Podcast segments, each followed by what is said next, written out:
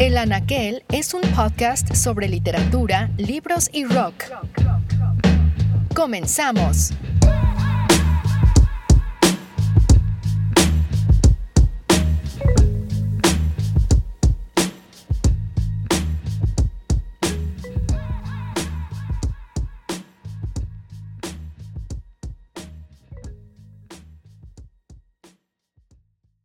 Bienvenidos a nuestra última edición de El Anaquel en 2018.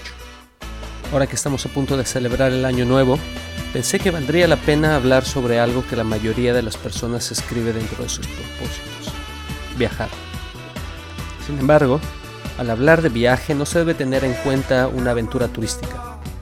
Decía Kapuczynski que el viaje significa desafío y esfuerzo, cansancio y sacrificio, cometido difícil y proyecto ambicioso. Cuando recorremos el mundo, sentimos que ocurren cosas importantes, que estamos inmersos en algo de lo que somos parte y testigo a la vez, que tenemos una obligación que cumplir y una responsabilidad que asumir.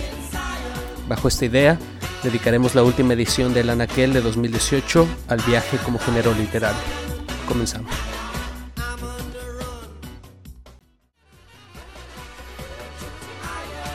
Decía Walter Benjamin que hay dos arquetipos del narrador, el que se queda y cuenta la historia de la gente que está a su alrededor y el que se va de su pueblo y cuenta, por ende, lo que ha visto. Esto significa que el relato de viajes es tan antiguo como el viaje mismo, y en México recordamos, por ejemplo, la crónica de Bernal Díaz del Castillo, cuando llega a Tenochtitlán y dice que lugar como este nunca había visto. Está con nosotros en el anaquel Diego Olavarría, cronista y ensayista, cuyo trabajo ha sido publicado en distintos medios, entre ellos La Ciudad de Frente, Letras Libres, Punto de Partida y La Tempestad, y quien además pues ha vivido en distintos países de América y el Caribe, incluyendo Cuba, según entiendo por el pasado diplomático de tu familia, y quien eh, en recientes fechas publicó el paralelo etíope que ganó el Premio Nacional de Crónica Ricardo Garibay. Entonces, bueno, Diego, gracias por estar aquí en el podcast. No, gracias a ti, Roberto. Gracias por la invitación. Vale la pena comenzar esta charla con, con, tu perspectiva sobre el género y la literatura de viaje. Decía hace un momento, citando a Bernal Díaz del Castillo, que en cierto sentido el relato nace como un, una narración de lo desconocido, ¿no? Lo que nunca se había visto, al menos en el pasado. ¿Qué significa la literatura de viaje hoy en día para ti? ¿Y cuál sería tu definición personal eh, de, pues, no solamente escribir sobre un viaje, pero también viajar en cierto sentido. Sí, pues eh, lo que dices acerca de la literatura de viajes es cierto, como que nace de un desconocimiento de, pero también de un ánimo de, de conocer un lugar y, y en ese sentido la, la, literatura de viajes siempre está cambiando, ¿no? No es lo mismo la literatura de viajes de hace dos mil años, porque incluso puedes decir que, y, y, lo han dicho otros, que el primer eh, cronista de viajes fue Herodoto, que viajó por por los confines de Grecia y más allá y, y en, en, su afán de describir la historia del mundo recorrió lo que en ese entonces era el, el mundo conocido. Eh, pero, pero también, eh, si, si, piensas, por ejemplo, en las misivas de, de, Hernán Cortés al rey de España, pues también son crónicas de viaje porque lo que está haciendo Cortés es meterse a los mercados de Tenochtitlán y está, está describiendo los aguacates, está describiendo los guajolotes, está describiendo eh, los chayotes y todo eso es, es nuevo para, para, él, es nuevo para Europa, es nuevo para, para Occidente y, termina siendo eh, de algún modo un, un docu documento oficial, pero también una, una crónica, ¿no? un, un relato de un, de un sitio nuevo. Y, y, en ese sentido, la, la crónica de viaje, de viaje dependiendo del, del momento en, en, la historia en el que esté la humanidad, porque como bien dices, eh, la, siempre hemos viajado, siempre hemos eh, contado. Entonces, seguramente incluso desde, desde que el primer humano salió de, de África y empezó a, a, a, caminar por el mundo, seguramente en ese entonces también se, se contaban eh, historias de, de, viaje, no las escribían, pero, pero seguramente muchos de los primeros mitos, o de hecho muchos de los primeros mitos humanos, eh, los destierros, los exilios, las, las diásporas son, son relatos de, viaje, ¿no? Y, y es, eh, y el género de, viajes es, es está cambiando constantemente de, acuerdo a, a, lo que los humanos viven y, y, padecen. Estaba pensando, por ejemplo, en el relato de los años de, en el desierto, en el relato bíblico del pueblo de Israel saliendo de Egipto hacia la, tierra prometida. ¿no? Podría leerse también ese tipo de relatos míticos bajo las mismas claves de la literatura de viajes. Sí, por supuesto. O sea, en cualquier lugar en el que hay un, un desplazamiento y alguien que lo cuenta, pues tienes un relato de viajes.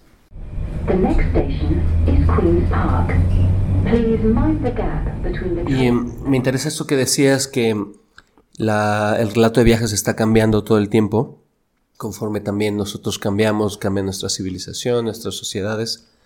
Dice un, escritor y amigo, Laureano de Bat, que el mundo ultracartografiado de Google Maps ha traído consigo eh, la falsa creencia de que ya no quedan lugares por descubrir. ¿Qué opinas tú de esto? Pues en, parte tienes razón y, en parte no. Eh, creo que eh, si te fijas en la crónica del siglo XIX, en la crónica de viajes que, que, se practicaba en ese entonces, era una crónica como muy descriptiva cuando lees los relatos de los escritores europeos de sus viajes a Egipto, a Líbano, porque escribían mucho como de Medio Oriente, ¿no? Porque en ese entonces Medio Oriente era eh, como lo más exótico, o sea, era un lugar que era cercano geográficamente, empezaban a llegar los primeros trenes a Constantinopla, entonces eh, podías ahí moverte al, Imperio Otomano y, demás, entonces hay como bastante escrito de, de esos lugares. Eh, cuando lees esos, esos textos son como textos muy descriptivos, eh, textos eh, en los que el, el autor está describiendo cada edificio, los relojes, las torres, esto, lo otro. Y, y, pues en ese entonces era, era sin duda muy interesante porque eh, las personas o los públicos de, de, sus países europeos nunca habían estado en esos lugares, nunca habían visto imágenes de esos lugares, nunca habían visto, o sea, no había obviamente no estaba tan extendida como ahora la, fotografía. Entonces esos relatos eh, de viaje descriptivos eran muy, muy ricos y muy, muy importantes, ¿no? Y, realmente enganchaban y, interesaban. En, al día de hoy, pues no tiene ningún sentido que tú eh, hagas una descripción eh, formal, arquitectónica del Empire State o de la Torre de la Libertad en un viaje a Nueva York, porque cualquiera puede en dos segundos meterse a Wikipedia, puede eh, buscar esa información en, internet y, la tiene lo tiene al alcance de sus dedos, ¿no? Entonces eh, no, tiene, no tiene mucho sentido hacer una descripción de ese tipo. Eh, la pregunta es qué tipo de, descripción tenemos que, priorizar, digamos, si, si estás escribiendo una crónica de viajes en el en el siglo XXI? ¿Qué, ¿Cuál es el tipo de información a la que vale la pena prestarle, prestarle atención en estos tiempos? Y en ese sentido lo, lo de Google Maps es, es, cierto, ¿no? O sea, eh, tú puedes eh, en, a través de la pantalla de tu, de tu computadora arrastrar un muñequito naranja, ponerlo en la cuadrícula de, de Google Maps y, ver cómo son las calles de casi cualquier lugar del mundo. Entonces sí, definitivamente te, te, pone un, reto, sobre todo cuando estás pensando en, en, la, crónica de viajes urbana, ¿no? Pero eh, definitivamente hay muchas otras cosas que, no se pueden capturar a, través de, la tecnología y eso de pronto es lo, es lo interesante. Me imagino que, que, cuando pensamos en la literatura de viaje lo, lo podemos abordar de distintas maneras, ¿no? Lo que uno ve, las cosas que pasan. Recuerdo haber leído hace poco un libro que era una especie de lecturas o discusiones acerca de libros que se leían mientras se viajaba. Entonces, no sé, se, hablaba de Pessoa cuando se iba a Lisboa y, temas similares. Se puede también abordar a partir de la gente que uno conoce, las historias de las personas en los lugares en los que uno visita y diversas combinaciones a partir de estos elementos. ¿A ti qué, eh, te interesa narrar cuando visitas un nuevo lugar? Entiendo, has estado prácticamente en todos los continentes ya, eh, has visitado un sinnúmero de países. ¿Qué es lo que te interesa narrar y cómo se conecta esto con lo que decías hace un momento, ¿no? De si la descripción detallada del Empire State ya no nos interesa, porque ahora tenemos mil y un registros de ese lugar y, datos y, demás. Pero qué cosas no tenemos y qué cosas nos podemos acercar a partir de la literatura de viajes. ¿Cuál es la literatura de viajes que te interesa a ti en lo personal? La mayoría de mis textos de viajes, ya lo, he descubierto poco a poco, han salido por accidente. En realidad he hecho muchos más viajes eh, que, las crónicas que he escrito, ¿no? O sea, muchos de los viajes que hago eh, al final no terminan dando para crónicas, creo yo. También hago a veces eh, viajes turísticos y esos viajes prácticamente nunca dan para, para escribir nada interesante. Eh, sin embargo, creo que para, para realmente hacer un, un, viaje que vale la pena es una, una cuestión de, de suerte en, en, muchas medidas. Eh, te tienen que pasar cosas, eh, tienes que conocer a alguien interesante, tienes que, tener un poco de suerte también navegando la cultura y, en ese sentido a veces los lugares menos esperados son, son como los más interesantes. Y también para que te pasen cosas interesantes te tienes que salir como de los circuitos típicos de, del viaje. Yo he sentido que, que, cuando viajo a lugares que me son muy ajenos o, o que me son muy eh, distintos, eh, ahí es donde me siento como más, eh, más inspirado por, por, usar esta palabra que, que, tal vez no significa nada, pero, pero ahí, es donde, donde me dan ganas de escribir, ¿no? cuando escribí este libro que, que comentábamos sobre Etiopía, yo originalmente pensé que iba a escribir a lo mucho una crónica de, Etiopía, pero en realidad eh, me pasaron tantas cosas y eran tantas cosas las que veía en este país tan distinto que, que pues se fueron llenando rápido las, las libretas. Lo mismo me, me pasó cuando, cuando estuve en, en Georgia, cuando estuve en, en China, cuando estuve en, Honduras hace poco. O sea, son generalmente los lugares que están al margen, los que para mí representan eh, las oportunidades más interesantes de, viajar y de escribir. Tal vez en buena se puede ver a que eh, son lugares que han estado, que, que están menos eh, colonizados, por, por, decirlo de algún modo, por la mirada esta turística.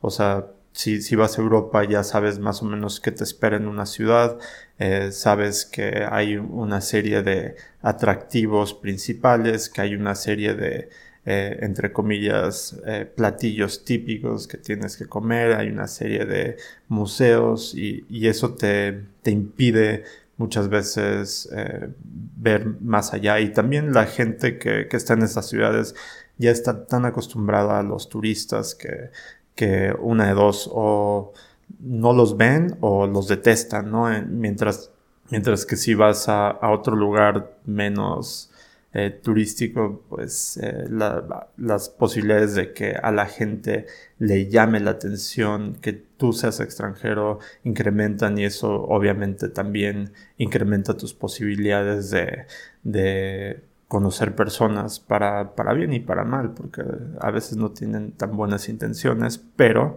eh, sin duda sirve para, para viajes más interesantes. Me gustaría eh, ahondar en las anécdotas que tienes que contar alrededor de estos viajes, pero antes, eh, escuchándote, me hiciste pensar que, en cierto sentido, la, el viaje al día de hoy, en su mayoría, se ha convertido en una especie de constatación y registro.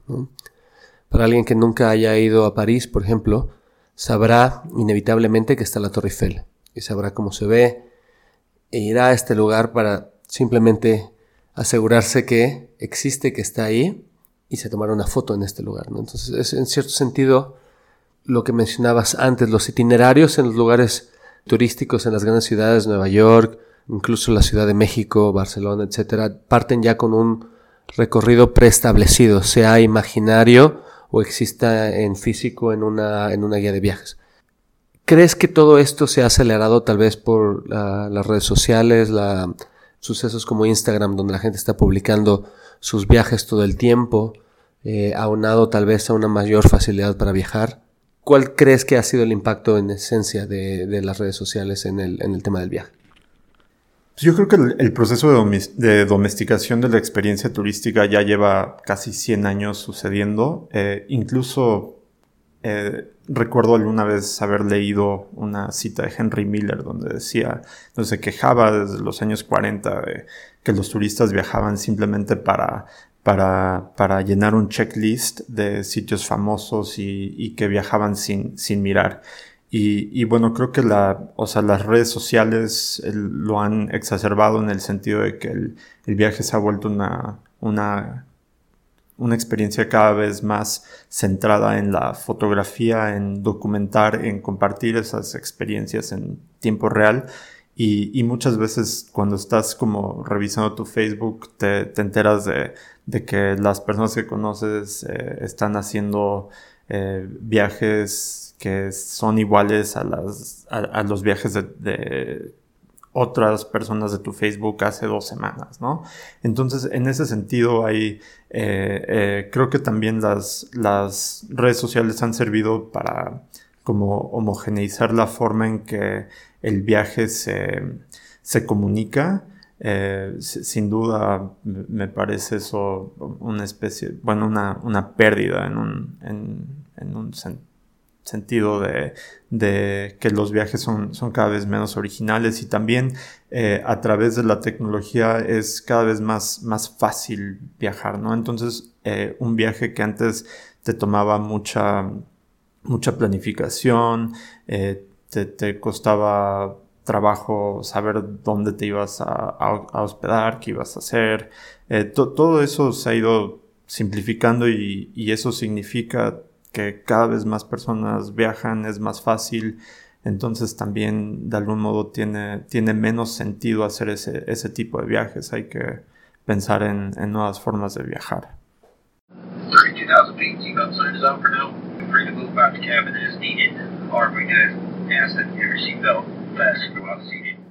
Lawrence Osborne, en su libro El turista desnudo, cuenta que el término viaje en inglés se remonta a 1375 y deriva del verbo francés trabajar.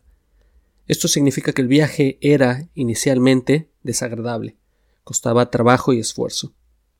Posteriormente, en el siglo XIX, el viaje cobró un matiz educativo a partir del Grand Tour, travesía que los hombres británicos comenzaron a realizar como parte de su formación. Escribe Osborne. El término Grand Tour aparece por primera vez en 1670 y describe un viaje informal a Europa concebido para jóvenes aristócratas británicos, habitualmente acompañados de un preceptor cuya misión era llevar a estos jóvenes a través de un abanico de atracciones culturales. El tour, como acabó llamándose, surgió de la nueva riqueza de los ingleses, pero también expresaba un incómodo complejo de inferioridad cultural. Así, el viaje duraba meses y su objetivo era inculcar el buen gusto y mejorar los modales mundanos. Vamos a una pausa y continuamos.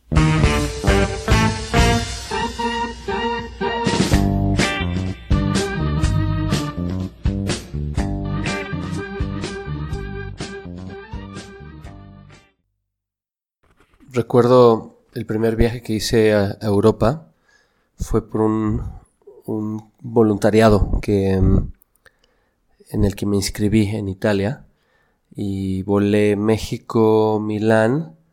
En Milán llegué, tomé un tren a Roma y en Roma salí de la estación de tren y encontré una pensión y pedí una habitación. Entonces, no llevaba ni una guía ni llevaba ninguna referencia de dónde quedarme. Creo que al, día de hoy no, no, lo haría otra vez, es, lo que decías, ¿no? La, la homogenización de la, del viaje, de, la, de cómo viajar, las búsquedas que uno hace en Google o en guías de viaje de dónde quedarse y por qué, em, en cierto sentido han domesticado ¿no? la, esa idea de viaje y esa idea de lo desconocido que hablábamos en un inicio. Cuando propones o sugieres que hay que imaginarnos nuevas formas de viajar, ¿a qué te refieres en específico con esto?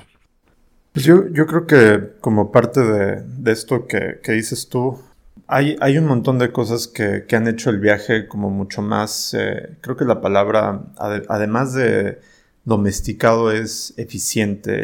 Viajar es más eficiente que nunca. Yo también cuando hice mi primer viaje eh, de mochilero hace, hace como 15 o 16 años, viajé sin saber dónde se tomaba el siguiente, autobús o a qué hora salía o dónde me iba a quedar o, cuánto costaban las cosas, no tenía mapas de los lugares donde estaba, de pronto amanecía en un poblado en las montañas de Bolivia y no sabía exactamente dónde estaba, pero, pero más o menos sabía que estaba en, en la dirección más o menos correcta de mi siguiente destino. Y, si te fijas, los, las guías de viaje eh, insisten cada vez más como en, en, viajes cortos. Siempre me llama la atención que estos grandes medios globales como New York Times y The Guardian y, y así tienen ya una sección de viajes que se llama eh, como tal ciudad en 36 horas o en 48 horas a, lo mucho, ¿no? Entonces te, te hacen unos itinerarios ultra resumidos de actividades de, eh, entre culturales y, culinarias que parece que también son los dos como grandes temas de, los viajes actuales. Y, y esos viajes eh, ultra cortos están pensados como para eh, personas que, que, van de fin de semana, personas que van, eh, que, tuvieron un viaje de trabajo y luego tienen una tarde libre y, una mañana, eh, cosas así. Y, lo que esas guías nunca insisten es como en que hagas cosas que te toman más tiempo, como por ejemplo aprender el idioma o leer unos cuantos autores o o, simplemente leer un libro de, historia del, país, ¿no?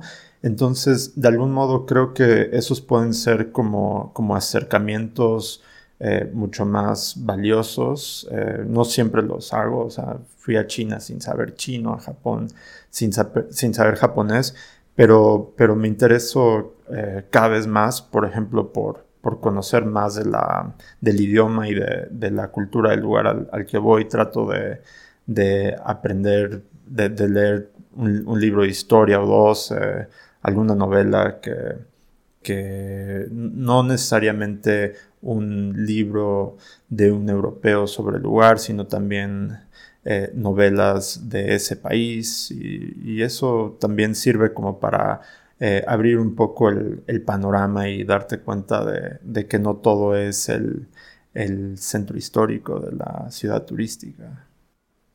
Me, gustaría que eh, habláramos ahora de, ya en específico de algunos de tus viajes.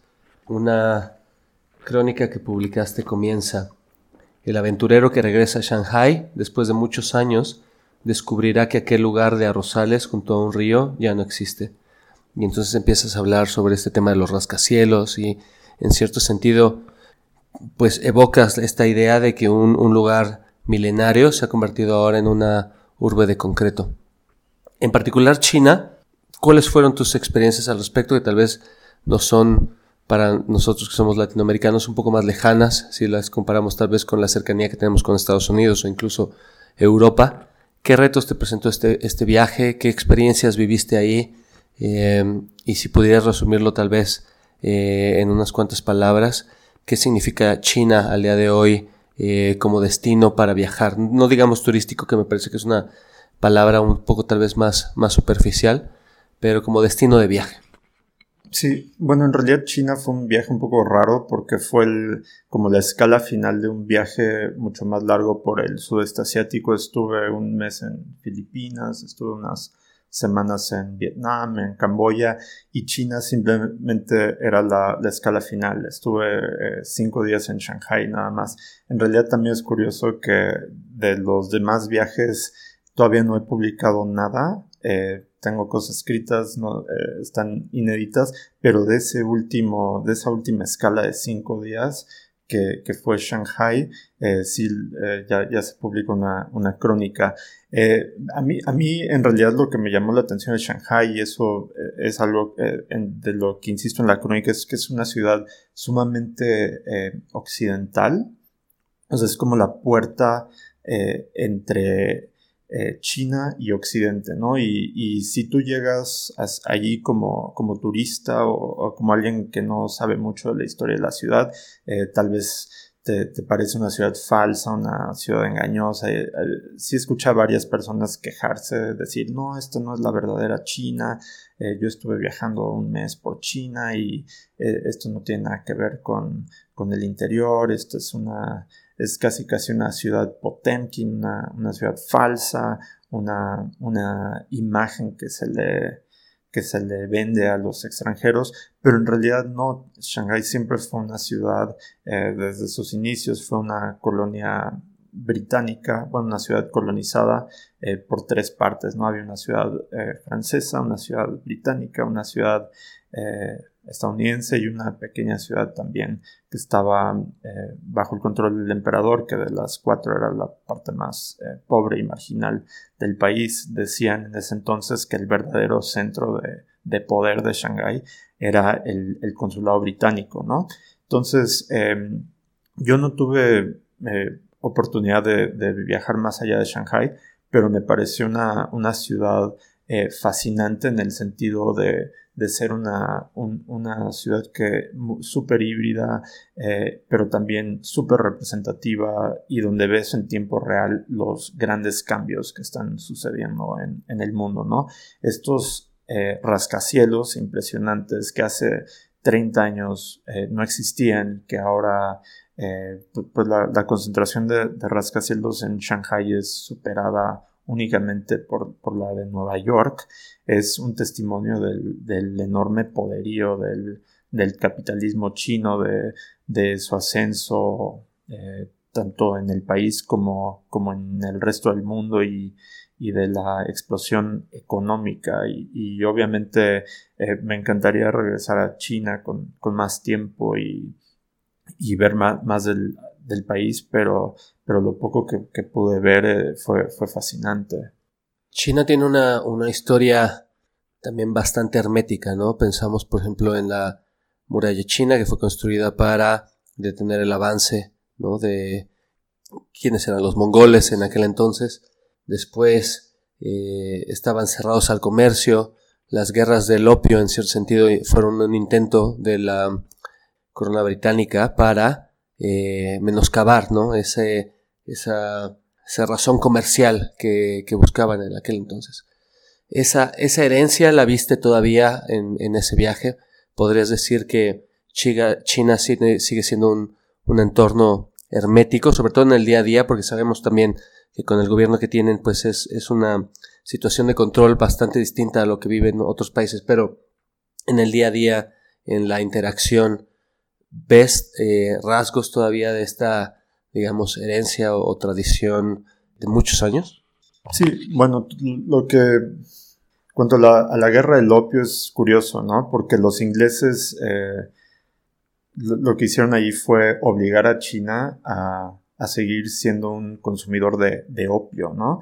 Entonces, en ese sentido, podríamos decir también que Estados Unidos es un país muy cerrado porque no deja entrar libremente cocaína de, Colombia y de, México.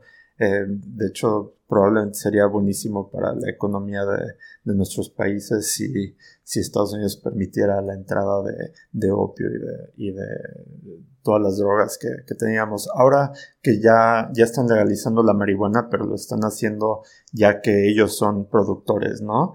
Eh, entonces ya no la, la, tendrán que, importar de nosotros. Entonces también están pensando como, como en, su, en, su economía en ese sentido. Pero, pero bueno, en cuanto a la, digamos, a la, a la cerrazón china, creo que, em, creo que Shanghai es de, todas las ciudades de, China la, más abierta al, mundo. Es, es una ciudad donde siempre ha habido como eh, cierta tradición intelectual, donde e-, es, la, la, cuna de, los mayores, bueno, de, los más importantes movimientos literarios chinos, de muchos de sus grandes novelistas, pero también es, es eh, una ciudad donde al día de hoy te das cuenta de que no hay tanta libertad como en otras partes del mundo. Una, una de las cosas que más me llamó la atención fue eh, hablando con, con, personas, por ejemplo, y eh, les preguntabas, bueno, ¿tienes Facebook? Y no solo te dicen, no, no, en China no hay Facebook, sino que te dicen, no sé qué es Facebook. Entonces, eh, el hecho de que eh, haya un, cerco tal de la información que ni siquiera sabes que ese cerco está ahí, me parece mucho más eh, cabrón que, simplemente no tener acceso a algo. O sea, el hecho de no saber que ese algo existe es todavía un, testimonio mayor de, del, poder de, censura de, ese gobierno y, constantemente te, en, en, las conversaciones que tuve con chinos, muchos estaban muy interesados en preguntarme mi, mi opinión sobre muchos temas porque simplemente no les llegan noticias, ¿no? Entonces un, un extranjero de, algún modo es una, es, es, un, para ellos como un periódico, alguien que, que te puede decir eh, con, con, toda franqueza su, opinión y, y, sin ningún tipo de temor porque, porque a los dos días se va a ir de allí y no tiene que enfrentar las, las consecuencias de, de hablar mal del gobierno o de dar algún tipo de información que, al partido no le guste. Y, sí, efectivamente se sigue viendo mucho, eh, sigue pesando mucho la censura en China, sin, duda. Moviéndonos de, latitud y longitud, tú viviste, pasaste una temporada de tu vida en Cuba, has escrito sobre Cuba también en, múltiples ocasiones. Eh, Ojeé algunos de las crónicas y artículos que tienes en, Vice al respecto. ¿Podrías darnos brevemente un perfil de esos años en Cuba que viviste ahí y ahora que regresas, cómo te, te acercas a, la Cuba que, bueno, sabemos ha pasado en los últimos años por varias transformaciones, ¿no? La salida de Fidel Castro, en cierto sentido la mayor apertura comercial eh, que se ve al día de hoy, y pues el avance del capitalismo también, ¿no? En la, en la cultura cubana que por mucho tiempo vivió pues con bastantes restricciones económicas derivadas principalmente pues del bloqueo estadounidense. Entonces, si nos puedes platicar un poco de esto, sería bastante interesante. Yo viví en Cuba durante cuatro años, viví del 93 al 97, entonces todavía estaba en mi adolescencia. Eh, para decir verdad, eh, no estaba, o sea, no, no viví en la Cuba, digamos, verdadera. Eh, mi padre trabajaba para la Embajada de México, entonces teníamos una vida un poco eh, insular, un poco... Em, estábamos fuera de, del contacto de muchas de las cosas que sucedían en el país, sin embargo, sí nos tocaron muchas. Em, la, la, Cuba en la que yo vivía en, en esos años era una Cuba de, donde se iba la luz casi todos los días, eh, también en, las casas de los, de los diplomáticos, en la que faltaba muchas veces el agua, eh, era un país donde la gente eh, comía muy mal, acababa de caer la, la, Unión Soviética y Cuba, que pasó de ser pues un país satélite bastante favorecido por la Unión Soviética porque obviamente tenían este interés estratégico en tener un país comunista tan cerca de los Estados Unidos, a apenas 90 millas de, de ahí, como, como famosamente se dice, pasó de, pues, pues de ya no importarles y, en ese sentido la, la, la, debacle económica fue tremenda. Los cubanos pasaron de ser uno de los países más eh, prósperos, igualitarios de, de, América, a ser uno de los, bueno, a ser uno de los, pues no, no voy a decir que los más pobres, pero porque sí había cierto nivel de vida, había educación, había salud, eh, había, eh, se comía mal, pero todos más o menos comían, pero sí, sí un país que, que vio un, un descenso de, de su nivel de vida de, forma importante, ¿no? Y, y, pues esos años en Cuba fueron, fueron eh, tremendos por, porque efectivamente veías como, como mucha desesperanza, veías la, la, ciudad estaba en muy mal estado, eh, alguna vez eh, cuando fue la crisis de los, de los balseros, recuerdo que, que, fuimos al mar y vimos a las personas lanzándose al océano para, para tratar de, de, alcanzar Miami ¿no? o, Florida. Eh, ese tipo de cosas veíamos en el, en el, día a día, digamos. Pero por otro lado, ahora que, regreso a Cuba 20 años después, el, el país ha cambiado muchísimo. Hay, por ejemplo, lo primero que me llamó la atención cuando llegué eh, a, escribir estos textos que, se publicaron en Vice fue que ya no hay bicicletas. Hace 20 años todo el mundo tenía bicicletas porque no había petróleo, no había autos y al día de hoy pues tampoco hay muchos autos, pero eh, durante muchos años Venezuela estuvo financiando a, Cuba con, dinero y con petróleo y, pues eh, los autos que estaban ahí medio destartalados se repararon y, pues la gente se mueve, se mueve en, coche otra vez.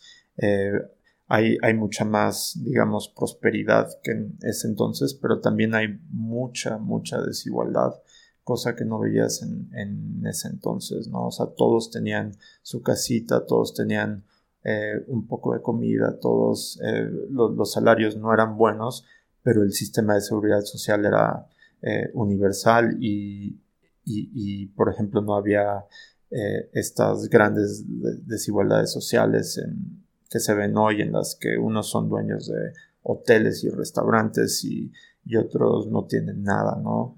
o sea, como que estaba mucho más parejo el, país en ese sentido y, y pues la llegada del capitalismo ha alterado todo.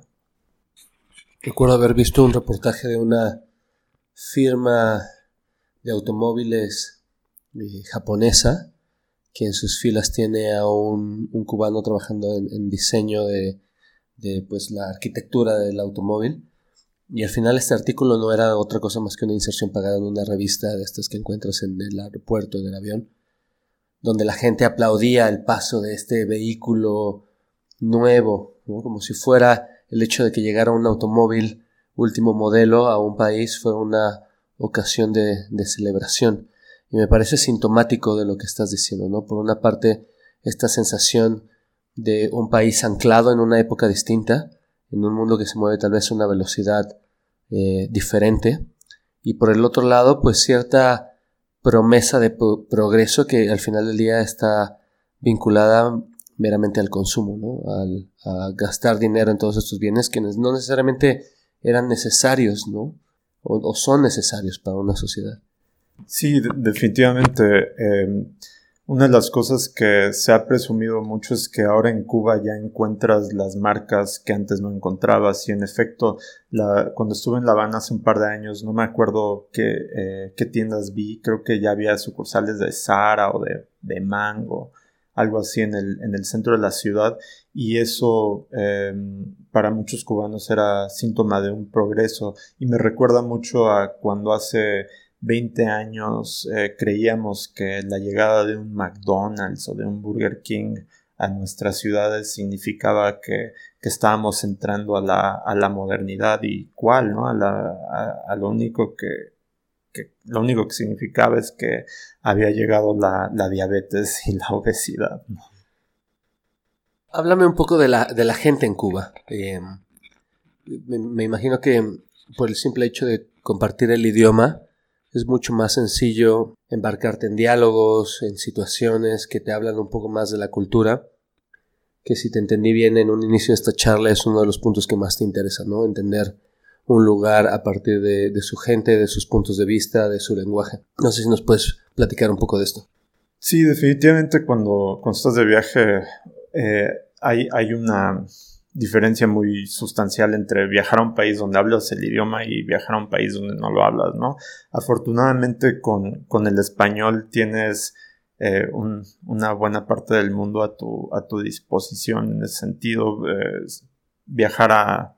Mientras que en Europa si pasas de Alemania a la República Checa, a Hungría, a Eslovenia, eh, tienes que prácticamente saber cuatro idiomas muy distintos entre ellos. Eh, eh, aquí en, América Latina para bien o para mal, porque obviamente es una herencia de la colonia. puedes moverte de México a, Centroamérica y luego a Sudamérica hablando un, un, solo idioma. Incluso cuando llegas a Brasil, eh, incluso si no hablas portugués, con, el español te, defiendes bastante bien.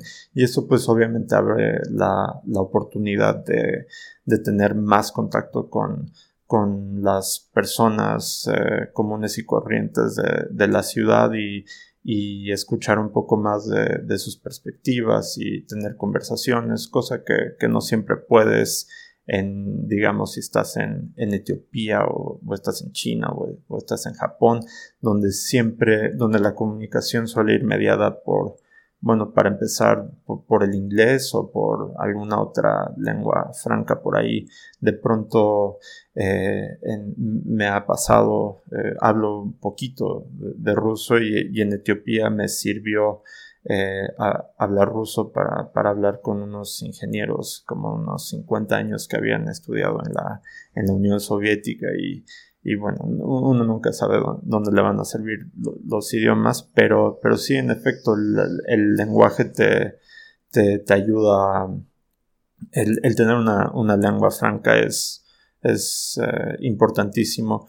Y, en cuanto a, la gente de Cuba, creo que em, que en realidad la, gente siempre es muy similar en, todo el mundo, todos tenemos más o menos los mismos anhelos o los mismos sueños y, queremos siempre como lo mejor para, para nuestras familias y para nosotros también. Y en ese sentido todos somos muy, muy parecidos, pero, pero en Cuba algo que, me gusta es que eh, hay, hay, mucha, eh, bueno, en La Habana al menos lo, me gusta que hay con mucha vida callejera, que la, que la gente está eh, siempre en la calle, hay, hay, mucho como tejido de barrio, eh, todos son como amigos y conocidos de todos y, y hay una sensación de, de, que La Habana es como, como, un, como un gran pueblito y, y eso es algo que, que siempre me, me, llama la atención y que,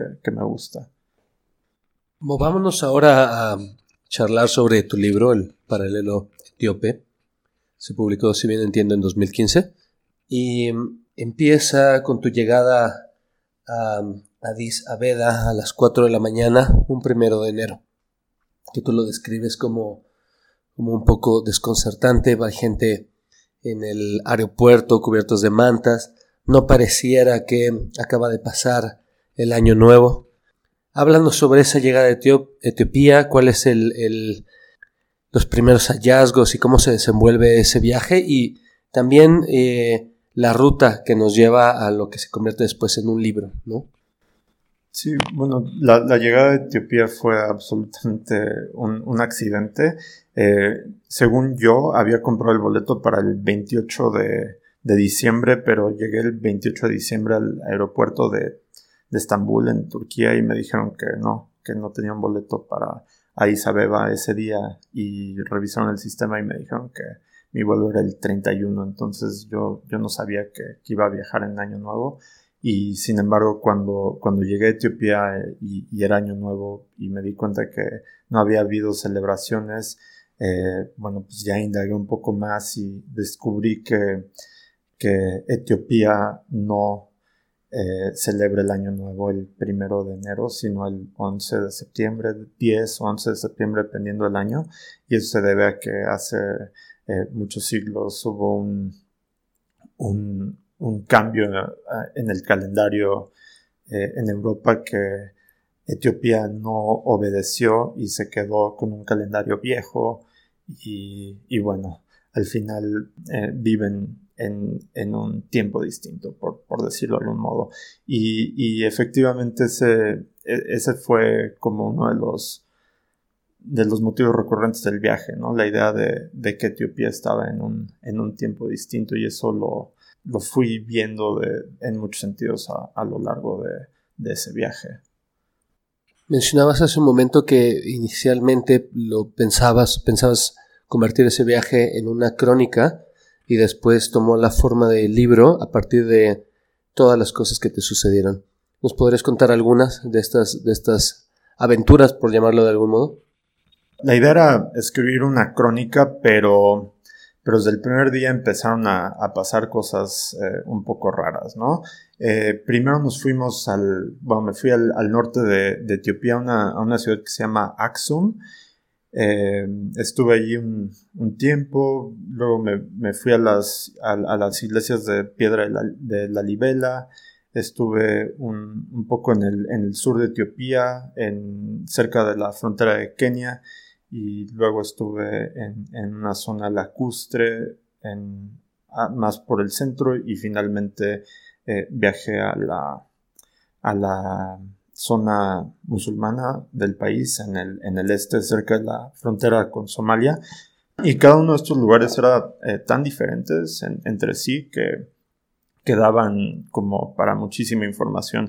Para empezar, eh, cada, a cada lugar que llegaba descubría que, habían sido lugares de, importancia histórica, de, gran importancia histórica. Por ejemplo, Axum había sido la capital de, un imperio eh, en el siglo V. Luego las iglesias de la Libela habían sido algunos de los edificios eh, más grandes del, mundo en el siglo XI, eh, la, ciudad de Harar cerca de, de, Somalia había sido el, hogar de Arthur Rimbaud durante varios años, a mediados del siglo XIX, y además era una ciudad interesantísima por, por su arquitectura y por su cultura y por por ser una ciudad amurallada que durante 500 eh, años estuvo vedada a los extranjeros. Entonces, eh, y bueno, y, además de eso pasaban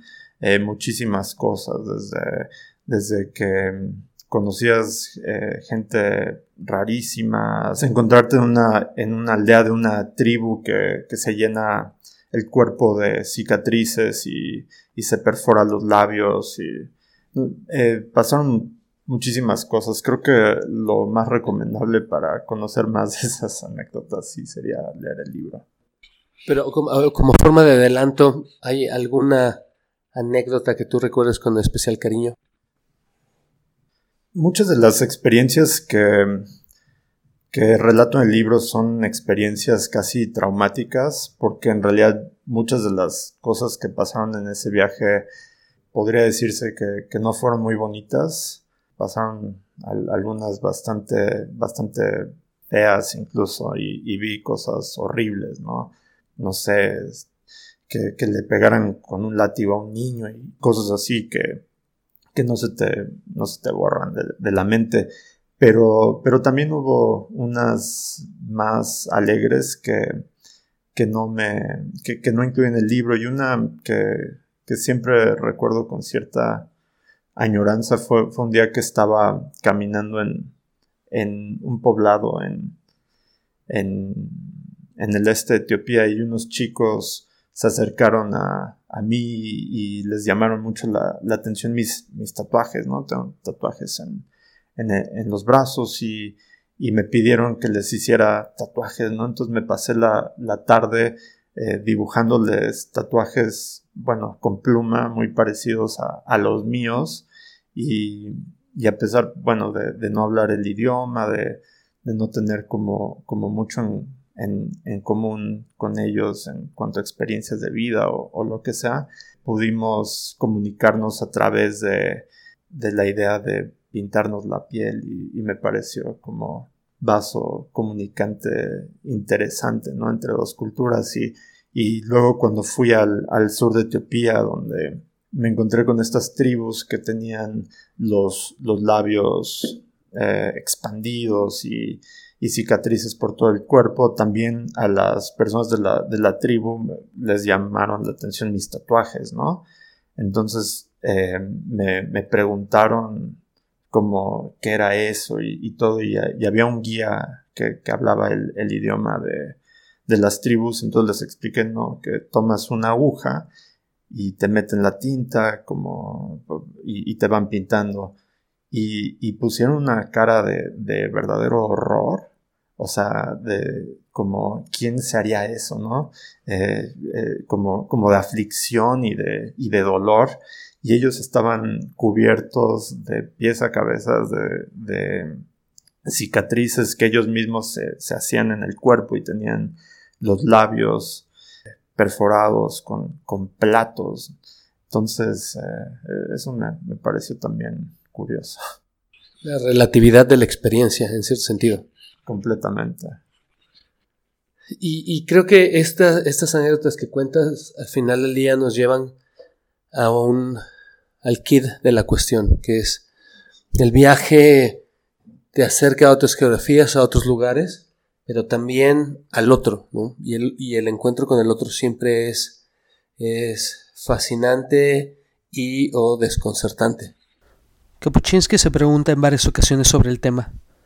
En una conferencia titulada El encuentro con el otro como reto del siglo XXI, dice, Cuando me paro a reflexionar sobre mis viajes por el mundo, los peligros y penalidades de estos viajes me han producido menos inquietud que la incógnita siempre presente y renovada de cómo transcurrirán cada nuevo encuentro con los otros, con esas personas extrañas con las que me toparía mientras seguía mi camino. Pues siempre supe que de ese encuentro dependería mucho, muchísimo, si no todo.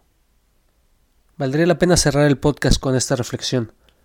Del otro dependerá todo, y el reto del siglo XXI está en nuestra capacidad para tender puentes entre nosotros. Este, tal vez, es el verdadero viaje, la verdadera experiencia. Diego Lavarría, gracias por estar con nosotros en la última edición del Anaquel de este año. No, gracias a ti, Roberto. Gracias por la invitación. Nos escuchamos en 2019. Saludos.